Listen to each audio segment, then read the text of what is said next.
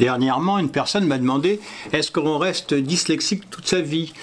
Moi, j'en suis persuadé, mais me dit mais comment tu, sais que tu es dyslexique encore?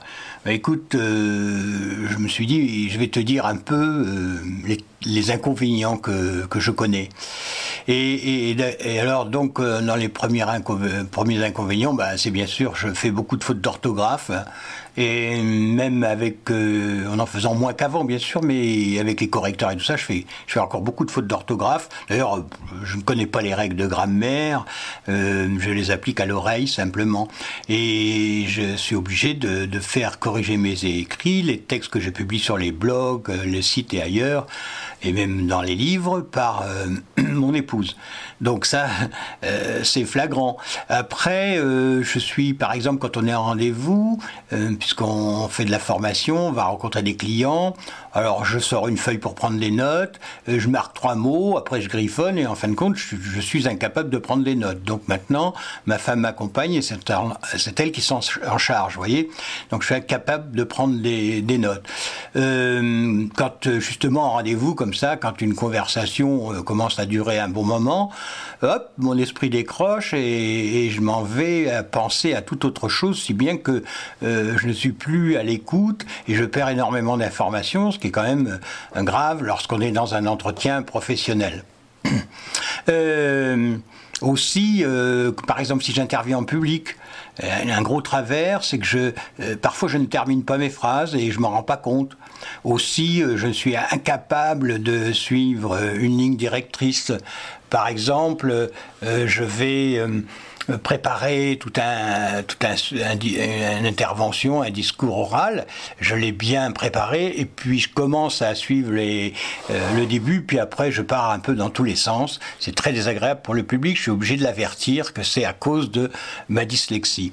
Euh, une autre chose aussi que je retrouve euh, dans ma dyslexie, c'est que, euh, alors là, je suis créatif, ça me plaît de créer, de trouver des idées, je suis toujours partant et j'en trouve vite plein. Mais justement, j'ai plein d'idées, mais ce qui, ça aboutit pas beaucoup, c'est-à-dire que euh, j'en j'en réalise très peu. Euh, et puis je travaille beaucoup à l'intuition. C'est vrai je suis intuitif. Alors il paraît que c'est bon, euh, mais ça, ce n'est pas réservé aux dyslexiques, je pense. un truc aussi, c'est euh, je, sais bien, euh, comme j'ai dû toute ma vie euh, louvoyer, jouer un peu le caméléon, j'arrive facilement à, jouer un peu la comédie dans la vie, à m'adapter en fin de compte pour faire plaisir, même si ça m'est complètement égal, mais je sais me montrer, enfin je suis caméléon quoi si je peux dire. Hein. Autre chose, gros, grosse difficulté, c'est que je ne retiens pas le, nom ou le prénom des, personnes. Alors dans un stage, si jamais euh, je me trompe dès le départ ou si je n'ai pas une feuille avec les noms devant moi, euh, je vais me tromper de prénom ou de nom avec les personnes. Ça, leur déplaît d'ailleurs, et ils ont raison, elles ont raison. Et, si jamais euh, je mets un prénom sur un visage, après je ne peux plus m'en défaire. C'est-à-dire que, admettons que c'est la personne s'appelle Pierre et je vais l'appeler Jacques, et après je vais l'appeler tout le temps Jacques. Je ne peux plus m'en empêcher, si bien que j'évite de prononcer son prénom, ce qui est quand même euh, vraiment catastrophique. Euh, en revanche, je vais me souvenir de son visage très très très longtemps. Très longtemps, je me souviendrai de son visage.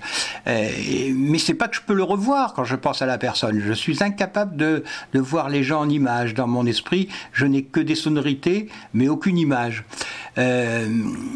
Voilà un peu tout ce que je peux dire. alors, j'ai une bonne mémoire. ça, je pense que j'ai une mémoire supérieur à beaucoup de personnes, euh, mais de mémoire de ce qui m'intéresse. Hein, euh, autre, chose caractéristique aussi, c'est que, évidemment, comme euh, j'ai toujours été en état de faiblesse, difficulté vis-à-vis de la scolarité, de la, des, diplômes et autres. Donc j'ai toujours tendance à faire passer mon intérêt euh, avant celui des autres, à, part pour les, vraiment les proches, mais autrement, euh, je suis un peu égoïste. Est-ce que c'est euh, typique à tous les, les, comment, les dyslexiques J'en sais rien. En, en, ce qui me concerne, c'est un peu ça. Et puis, puis je viens de me rendre compte aussi que euh, maintenant que je vis à la campagne, ben, je suis très attaché à la nature. Euh, j'ai besoin de nature. La ville ne me convient pas.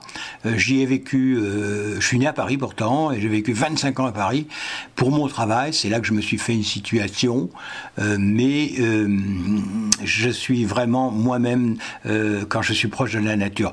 quand je dis que je fais passer mon intérêt avant celui des autres, ce n'est plus le cas maintenant. Maintenant, la si je suis là en train de parler en ce moment, c'est que je redistribue beaucoup. Euh, j'ai réussi à me faire euh, une place au soleil, comme on dit, et maintenant je suis plutôt transmetteur de mes connaissances en ce qui concerne la dyslexie et bien d'autres choses, mais surtout avec la notion d'aide.